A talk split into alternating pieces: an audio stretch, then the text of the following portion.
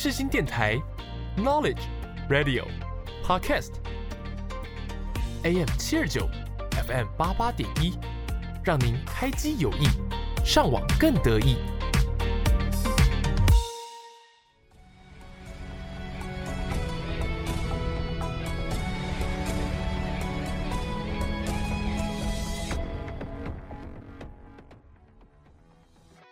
欢迎大家来到影剧历史面面观。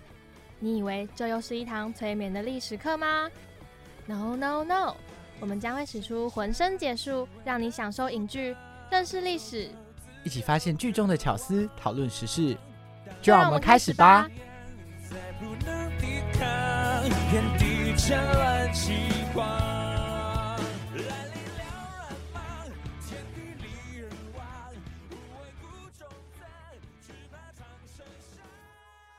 Hello，各位听众朋友，大家好，欢迎收听今天的影剧历史面面观，我是主持人魏宗仁，我是主持人依依。今天呢，要跟大家聊这部电影呢，是最近讨论度非常高、非常红，然后呢，票房已经突破三亿的一部黑马国片。没错，也是依依最喜欢的。有博红跟光汉吗？对啊，有啊，所以我今天这集很开心。好，那呢，就让我们一起来聊聊这一部，我觉得。非常非常特别的电影，因为它融合了一些台湾的民俗题材，然后呢，把它做了一个很新的突破。那也是一部非常搞笑，然后又赚人热泪的一部影片。好，那就让我们进入到下一个单元，一起跟大家介绍一下这一部影片。让我们一起进入到剧系迷，剧系迷一，一起追剧、聊剧、认识剧，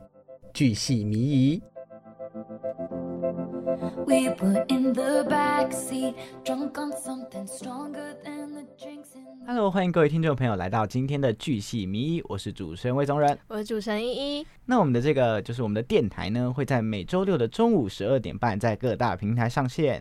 然后我们每周呢也会在呃每集更新之前更新我们的 FB 跟 IG 贴文，然后我们的 IG 账号呢是 MSD 底线 History 底线，FB 账号呢是影剧历史面面观，欢迎大家多多跟我们追踪留言互动啊。嗯，没错，今天要跟大家介绍这部影片呢非常特别，因为它应该是我们有史以来就是录音到目前为止第一部院线片吧，对吧？我们以前都是在线上平台啊，就是。看的那些电影，然后这部呢是我们终于赶上热度了。对，我们终终于就是跟上了大家的 那个热潮，跑去看了这一部这个关于我和鬼变成家人的那件事。一开始出来这部电影的那个片名就非常的绕口，超难念，我现在还是记不起来。我都跟贵中文说：“哎，我们明天要录鬼家人吗？”对，你知道那时候在买票的时候，就是听说就闹了一堆笑话，因为大家就是一个片名各自表述，就什么。关于家人和我变成鬼的那件事啊，等等的这种各式各样的胡乱的组合。那这部电影呢，它是一部动作喜剧电影，然后呢，它结合了非常多的元素，比方说这个同志的题材啊，然后还有这个台湾的灵异的民俗的题材，然后还有一些呃非常让人觉得很特别的动作戏，就是那个警匪的追逐。因为其实，在台湾的那个影片里面比较少看到这样的一个场景，对，嗯，那那时候我有看到，其实那那一个镜头啊，基本上都是用动画完成的，嗯，特效，可是只有一小段，就是你说追逐那一段，对对对对对，我觉得是蛮酷的，看到它是一个突破，嗯，看到它背后的那个就是拍摄的那个幕后花絮的时候，觉得哎，嗯，非常的酷，是一个我觉得很崭新的突破，对。那这一部电影的导演呢，就是鼎鼎大名的、非常有名的我们的陈伟豪。对，那陈伟豪呢？他曾经就是他的影视作品啊，大家讲一讲应该都知道。我知道《红衣小女孩》。对，《红衣小女孩》她是导演。嗯。然后呢，在那个《当男人恋爱时》呢，她是监制。对。然后之前她有跟那个，就是跟蔡依林合作过，也跟于丁米，就是苏打绿合作过。那个《吃汤怪谈》。嗯，对，合作过那个迷你的剧集，然后也跟蔡依林合作过一些 MV 的拍摄。所以我觉得他算是近几年来，就是大家应该都还蛮耳熟能详的一个名导演，这样。嗯。然后呢，他同时自己也是编剧的其中一位，然后这个是有参考一个原著去改编的。然后呢，主演呢就是大家都非常非常熟悉的三个，就是简直就是热度咖吧，这三个都非常有名。对，就是许光汉、林柏宏还有王静。那还有包括其他一些非常著名的配角啊，什么蔡正南啊，那些都非常的大咖。那这一部剧情在讲什么呢？这部剧情是在讲述一个直男警察，他不小心捡到了一个红包，需要跟一个同志鬼冥婚，然后呢就展开了一段就是既爆笑，然后又有点令人感动的一个剧情。这样故事呢我们就不爆雷，因为我相信这一部就是大家应该都会，大部分人应该都蛮喜欢的吧。毕竟它可是现在影史上破了三亿票房的电影。根据刚刚的这个。实时的记录，我们发现它现在应该是来到了三亿三千多万。哇哦！三亿三千多万有多高呢？三亿三千多万呢，目前是位列应该是我们国片排行榜的第八名，目前赢了正头。对，就是可以看得出来，他其实嗯非常的受到欢迎，来势汹汹。而且那个时候就是我自己去看的那一场是那个林柏宏的引人出席场。你有映后会哦？对，我去参加，哎，不是映后，那时候是映前而已。哦，映前。所以你知道我差点赶不上，就是因因为我我我们那时候是我跟我朋友，然后我们就我跟我室友他们，然后我们就在看那个，我就说，哎，要不要去看这一部？然后我们就看了一下，刚好引人出席。然后那天晚上我们就决定当晚要冲。然后我们有两个选择，一个是在西门的许光汉跟王静，一个是在美丽华大直的林柏宏。然后我就在想说要要去看哪一个，但是就是呃，最终我竟然在王静。V.S. 林柏宏的过程中选择了林柏宏，我们就直接冲去那个美丽华大直，但是因为是印前，你知道那个引人出席大概五分钟吧，嗯，就那五分钟里面我就狂拍狂拍猛拍一直拍，对，就是想说记录一下这么难得的呃引人出席，因为我觉得这三个对于我们年轻一辈的来讲都是很大咖而且很很红的演员，就是我觉得算流量跟实力都有。对，所以我觉得那个时候就把握这个难得的机会，然后就冲去现场看了一下那个引人出席。对，那这部电影是很特别，它一开始在先导片出来的时候，很早很早以前，就它一出先导片的时候，我就觉得我一定要去看这部电影。那时候就被他的先导片就笑到，我觉得非常非常荒谬。他预告剪得很好，蛮好笑的。对，我就是想说，怎么会有这么荒谬的那个？就是电影怎么会拍出来这样？所以就那个时候我就觉得，嗯，就是对这部电影就很印象深刻，而且他的这个组合搭配也非常的新奇，就是大家没有想到会有一个林柏宏大许光汉这样的。我我觉得这我其实我第一个想法是，就是这部电影的资金要多少？就是他们两个，然后请王静，哎，天哪！而且有很多大牌。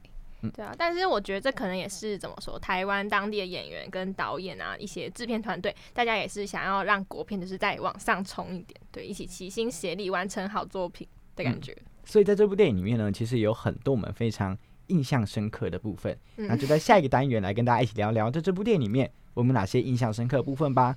让我们进入到下一个单元，你点了没？你点了没？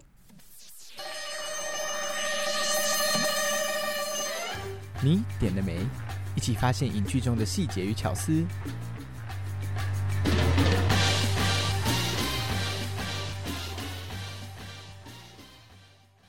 Hello，各位听众朋友，大家好，欢迎回到今天的影剧历史面面观，我是主持人魏宗仁，我是主持人依依。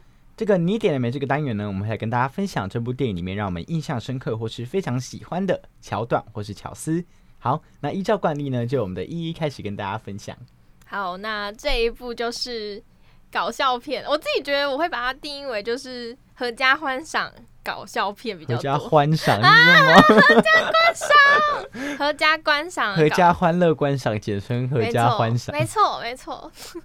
好，那我觉得我一我其实我看电影就无论是喜剧片或者是一般的片子，我不太容易笑，我觉得。除非我那天很低能，还是其实每天都有一点 不好说，就还好自己看的时候就是都那个就是面无表情。然后，可是我去电影院看这一部的时候，有一有一个桥段就是我笑到不行，就是许光汉然后裸体然后跑出去跳钢管舞那一段，我从头笑到尾，对，我真的从头笑到尾，我不知道为什么，就是很好笑啊！你也你也是笑从头笑到尾吧？还是还好？哎，其实我现场的时候还好，我到，但我觉得可能是因为就是 就是可能是因为跟我去看的人不觉得他好笑，所以我就没有被感染。因为像我前阵子去看《铃芽之语》的时候，我真的笑爆哎！就你知道，整个电影院就是我们那一排，就是我我跟我我跟我朋友去看，那我们那一排四个人。就是包含我跟我朋友，那还有另外两个我们不认识的，我们四个人狂笑，一直笑，哎，就是我们就觉得超好笑。我觉得就是那种我们两个一，我们两组人一直在互相感染，然后就变成全程电影都变得很好笑。然后当天可能是我觉得，可能是因为就是呃跟我去看的人，他们可能觉得还好，或是怎样，就是我比较没有被感染到，但是还还是有笑。我笑的最夸张的是那个，就是蔡正南，他被那个。毛毛附身的时候，就他那边就是，我就觉得很荒谬，就是因为我没有想到，因为蔡正南的形象，平常的形象跟那个跟那个实在是落差太大，我就觉得就是很荒唐，很好笑。但其他部分我有没有特别笑的？好像都是哦，就是那都是那种就是笑，但是就是会心一笑，就是没有到那种哈哈哈哈哈，我真的笑疯，我觉得我超低能，就是我在电影院就。呃，其实左右的人还好，可是我一直因为你知道，其实我在外面还是蛮注重形象，我就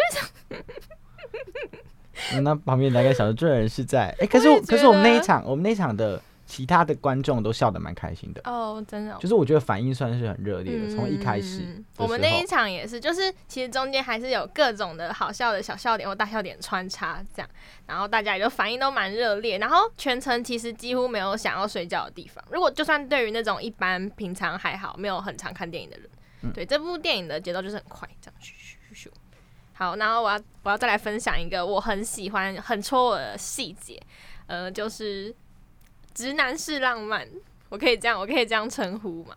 我觉得我看到最感动一幕是那个蔡正南，嗯，然后拿着毛毛的，哎，不是不是蔡正南，叫什么？吴明翰。哦，对不起，差太多了吧？昏头没吃早餐。呃，吴明翰拿着毛毛的呃神主牌位，然后去他毛毛前男友家，然后帮他问。出去揍炎亚纶的时候，哦，对，这这部还有炎亚纶哦，对，炎亚纶，对。然后我看到的时候，我很感动，我觉得，我说，我想说啊，这这难道就是直男式的浪漫吗？毛毛说不要啦，不要啦。然后他还是就是去帮他问清楚，打开心中这个结。我觉得，对，就看到的时候其实蛮触动。对我自己来说啦，你们应该看一下，就是李毅现在现场的表情，他刚刚全程就是那个那个就是笑意已经就溢出来了。完全就是可以感受到他那时候的花痴，还好吧？没有吧？我没有吧？我今天是一个笑笑羊人设，什么意思？笑笑羊是什么人设？你说合家欢赏的人设？对啊，合家欢赏。那这部电影还有一些就是其他我比较印象深刻的部分，像是那个就是那个我他非常洗脑的配乐。就那个 Come with me，就从头到尾，他在各种时候出现，然后他穿插各种酒令的歌，就是我很喜欢他呃整个电影的节奏安排，还有那个王静就是装扮成那个他的太太，然后往那个 往那个就是跟许光汉唱那句，我觉得很好笑，主要是什么什么什么什么到了还是什么，然后他就回他说。什么老娘跟你在一起这么久，这辈子就还没到过啦？就是我觉得那一段超荒谬的，就是他怎么会想要回答这种有的没有的话？然后那个时候后面我还看他们的后面的采访，就是在问说这句话到底是谁想的？然后听说是你有你有看到吗？哎，我没有看，但我觉得他们就把锅甩给那个导演，就是说反正就不是他们想就对，然后导演就把那个锅甩给另外一个编剧，这样 就是反正他们就是说那个不是他们想的，对，所以我觉得这部电影它其实。整体的节奏，还有它的这个，就是我觉得它的那个叫什么剧情的安排，就是是会让你就是没有尿点的。它是我觉得它是很紧凑，然后很精彩的。然后呢，演员主演们也非常值得一看，毕竟都是这么厉害的流量大咖，再加上各种那种金钟金马加持。就你知道，王静现在已经变成那个就是呃破亿网了，就是大家开始在讲说是不是他演的电影都会破亿这样。望电影的概念，对对对对对啊！月老嘛，嗯，月老也破亿了。还有什么？他还有什么破亿？返校，返校也破亿了吧？返校有。对啊，就是各种他也很演的很多电影都有受到就是不少的欢迎。对啊。然后那个时候我还有认识的朋友，就是他那时候去参加最最最最早的那个就是那叫什么？应该是试映会吧。然后他有去现场，他就拍了一系列的，就是许光汉、林柏宏还有王静的。那个照片，然后还叫他分享给我。他们三个人的就是那个皮肤状态要超好，尤其是王静、许光汉也很好，就是我都觉得天哪，那个现场看怎么就是那个皮肤实在是太好了。我看到那个图就觉得好就是好漂亮。他们他们脸都很嗯近，因为要上镜，就像我们呃平常就是我们这种影视科系，就是只要镜头就是很抓皮肤的状态，就你皮肤要好，然后还要紧，然后肉不能多，不然就很不上相。而且你皮肤要就是平滑，对，不能有太多什么痘疤、坑坑巴巴的。我觉得，我觉得他们就是呃保保养的很好啦，就是真的，现场看我觉得是年轻，然后真的又天生丽质，然后很会嗯保养。因为有时候其实镜头前面呃就是无论是电视剧或电影，可以加一些滤镜跟一些美颜，嗯，就是可是现场不你身体行。对，但现场不行。然后那些都是，而且尤其是电影院的灯光其实比较死可怕一点。有一点，看人的话会比较可怕一点，所以我觉得那时候看到就是非常的惊艳。好，那呢跟大家分享了这么多，就是可以可可见，就是我们两个都还蛮喜欢这部我觉得很特别的电影。我觉得无论你是要把它当成什么样的角度来看，你可以把它当成一个同志爱情片来看，然后你也可以把它当成一个喜剧片来看，真爱片。或是你要把它当成一个就是呃刑侦剧，就是、呃、刑警类的东西也可以。嗯毕竟它是在一个破案的这个题材下，我觉得它都是一个很适合大家可以进去看看这部电影在演什么的。因为我觉得它算是台湾近几年来很大的一个题材上的突破，因为它结合了冥婚这个题材。所以今天呢有够厉害呢，就是要来跟大家简单的分享一下关于冥婚的一些习俗，还有它简单的一个历史来源。哦，在结尾之前呢，要先跟大家就是额外提一件事情，就是我觉得林柏宏实在是演的有够好，我也觉得，我觉得他演的 gay 真的是惟妙惟肖，真的是不行哎，就是好像哦，就是他感感觉他平常就是因为其实我有看过一些他其他的作品，那我会觉得哦，Oh my god，就是他完全就是连肢体语言，然后动作、神情啊，然后头发，好，跟造型、眼神啊，就是都很 gay。对，就是我觉得那时候我其实有被惊艳到，因为林柏宏平常的人设跟你看到他平常的样子，其实很难想象他会演出一个，就我觉得对他来讲算是应该是他这几年作品突破最大吧，就是那种反差。嗯给我的反差感最大的，所以那个时候也是让我非常惊艳的一个点。对，补述一下。好，那接下来呢，我们就一起进入到下一个单元，来听听关于冥婚的习俗，还有一些历史吧。就让我们进入到下一个单元，有够厉！害！一起看历史，说历史，了解历史，有够厉害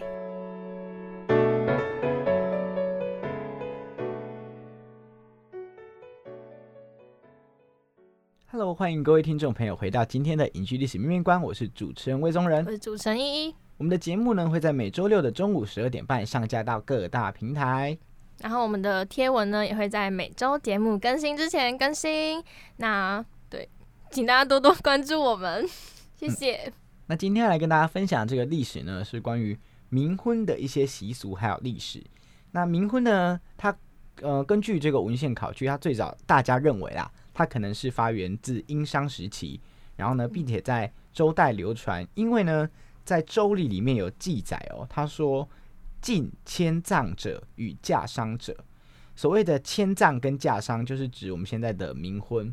所以你可以从这段文字的叙述看出来，在那个时候他们就已经禁止冥婚这件事情，因为你知道那个我们儒家的精神觉得子不语怪力乱神嘛，就是对于这种东西大家是比较呃可能忌讳或是不那么推崇的。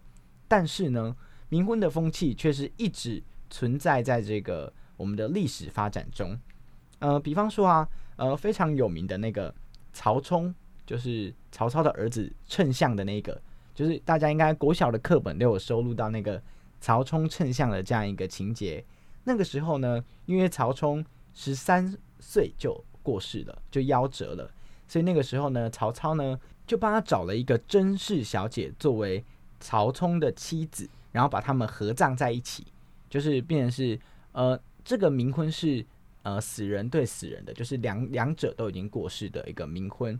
那后来呢，在宋代。也有一个叫做那个呃周去飞的人，他呢就写写了一本书来斥责曹操实行这样的一个陋习，就他们觉得这是一个不好的习俗。刚刚前面有跟他提到，周礼觉得这样不好，但是呢，其实在宋代这件事情呢是非常流行的。除了曹冲之外啊，比方说在北魏有一名始平公主，因为她很早就过世了，那当时北魏的孝文帝呢就追赠了这个。穆正国他很早死的儿子叫做穆平臣，呃，为驸马都尉，就是也是一样是死人对死人的，就是两者都过世的一个合葬的习俗，然后就让他们冥婚。然后呢，在传统的民俗中呢，需要找冥婚的对象呢，通常都是女性。为什么会是女性呢？因为在传统的观念认为啊，其实女生没有出嫁就没办法入祠堂，就过世之后不能入祠堂，那只能将牌位呢放在这个家中的地方供奉，那没办法享受香火，所以呢就有可能会变成厉鬼，不然就要把它送到姑娘庙去供奉，这就是一个呃传统的习俗。那不然他就要找一个冥婚的对象，所以才会出现就是大家将那个单身过世女生的头发、指甲、八字，然后加纸钱等等等等的放入红包之中，放在路上让人家去捡捡那个红包。那每个地方的这个冥婚习俗啊，其实都不太一样。那像是呢，我刚好跟大家提到关于这个过世者对过世者的冥婚。他们冥婚之后，仪式结束之后就要合葬。那通常呢是把女方的尸骨请出来，去葬在那个男方的这个祖坟上。然后在台湾呢，冥婚又有另外一个名字叫做娶神主。那总共分为六大仪式。第一个仪式叫做议婚，就是呃那个合议庭的议，就是建议的议。议婚，简单来说呢，就是。想要娶妻的这个男方的家属会将男方的生辰八字啊，然后拿到女方的骨灰前面去卜碑，然后看女方哦同不同意。那在询问过男方的祖先同意之后呢，就会决定要迎娶的日子。那再来就是跟我们正常的习俗很像，就在就是订婚嘛。然后呢，订婚就是呃新娘出嫁沿路啊会放鞭炮等等的，然后最后把喜饼拿来祭拜男方的祖先。后来呢是迎娶，那迎娶大多是在寅时跟酉时，就是呃凌晨的三点到五点，或是呃那个五点到七点，傍晚的五点到七点的时候，那比较少人会在白天的时候举办，因为毕竟冥婚它比较是阴间的一个事情，所以不太会在白天举办。那那个时候呢，夫家就会准备轿子去迎娶新娘，然后拜完女方的祖先之后啊，然后就将那个新娘的香炉请回。男方家，然后那个时候呢，他们不能用娶神主来形容，要说要取香烟，代表对于女方的尊重。快要到男方家的时候呢，要喊女方的全名，提醒他到家了。所以那个时候，如果你没有看《鬼家人》，就可以发现，那个时候那个许光汉就是把那个毛毛啊带回家的时候，就是请回家的时候，也有做这样的一个习俗。然后再来就是拜堂。就新娘的香炉呢，正式进到新郎家之后啊，就应该要先告知男方的祖先，并且以七炷香去祭拜新娘。那若男方本身就男方自己还有在阳间的妻子的话呢，就要一并出来祭拜。然后呢，并且告知他自己为偏房，就是阴啊阴间的新娘，她会变成是大房，就是主房。然后在阳间的这个他的太太就要变成偏房，表示对于这个。呃，新娘的尊重。那再来第五个就是呃，洞房嘛。那因为冥婚大多不会请请宾客，就不会像我们这样子掐狼 K 这样。然后所以在用餐的时候呢，男方旁边呢应该要留一个空位，然后还有一副碗筷给新娘。然后睡前的时候呢，新郎应该要自己一个人留在卧室里面陪新娘睡觉。那再就是归宁，那归宁就是新娘回娘家嘛。有些很多人结婚都会办那个归宁宴。对那归宁呢，通常就是由女方的家属通知，如果呢这个他们家长有阳间的妻子啊，就要让他佩戴就是阴间妻子的衣服，代替他回娘家，并且呢要记得准备礼物。对，所以简单来说就是呃这个它就是一个冥婚的习俗，其实跟我们活人结婚还蛮接近的，它就是一个标准的这样一个迎娶的过程。那所以你可以发现，就是很多地方啊，有些地方在那个电影里面是有还原出来的。那冥婚这件事情啊，其实一直以来都有呃，就是一些事件发生。比方说，我刚刚就在找资料的时候就有发现，其实好像有一个台湾人，他好像捡了三次红包吧，所以他就娶三次冥婚。啊，这那三个大老婆，对，就是蛮蛮蛮特别的，我觉得。他就是故意。我我不知道，我不知道，因为我只是看到这个事件，至于是不是故意的，我不知道。然后关于这个，就是你知道，有的人捡到冥婚红包啊要怎么退婚？就是有的人觉得呃他不想结婚，呃，就像那个呃那个明翰吴明翰一开始捡到他也想退婚。那根据这个民俗说法，其实吗？对，有的人是说要宝贝征求那个。就同意，然后要再举行一些仪式。毛毛超好笑，他说我原本是想让不要，然后我不小心啊，对对，我觉得那个那个也蛮好笑。啊，不是他，他是原本不想要，就被他爸踢到，对啊，很好就笑、超荒谬的。。就是他一开始也没有想要跟吴明翰结婚的意思，啊，他竟然连吴明翰都不要。好人，家喜欢炎亚纶啊。嗯，好吧，今天炎亚纶跟许光汉站在你面前，你选谁？我猜你会选许光汉，对不对？这这种事情我有点不敢想象，你会选谁？还是逃不过吗？对啊，我觉得我可能都不选。都不选。嗯那三个人站在一起呢？你说林柏宏吗？对啊，都不选，为什么？没有啊，现在就不想选，没有非分之想。我自己听都很想不。敢相信，不不敢敢相相信，一点都不像李依依的人设。那呢，今天就跟大家冥婚的习俗呢，就跟大家分享到这里。下一集依依要跟大家分享什么呢？跟鬼家人有关的历史，该不会是还没想到吧？这个这个回复，哎、这很难准备耶。那个冥婚这么大一个，这就是主题被你拿走了。哦，对，说到冥婚，就是我觉得有最近有推出蛮多那种就是惊悚的，对对对，嗯手游都跟冥婚有关。然后有几个我都有，就是大概玩过，就是看别人玩啦，看那个实况主玩，然后从头看到尾，像那个鬼嫁衣，我就觉哦得鬼嫁衣我好像还蛮推荐的，嗯因为它一季跟一季跟一季之间其实都有故事是有相关联性的，然后整体的剧情跟游戏体验我觉得都还蛮精彩的。虽然说解谜的部分有点烧脑，但是我觉得嗯，它整体的那种剧情的感觉其实发展的蛮不错的，然后氛围感也营造的很好，所以就是小小的这个推荐一下，没有夜配，就是自己觉得还不错这样。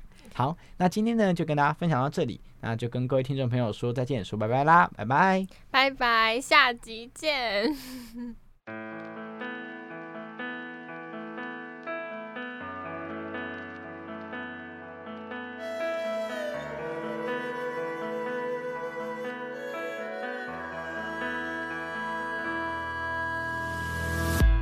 历史的重重叠叠，壁画的盘丝曲帖，连川草里千丝万缕的情书殷切。如有人穿越千年，平淡之铺来问笺，故意奔波如历万川，阅人马之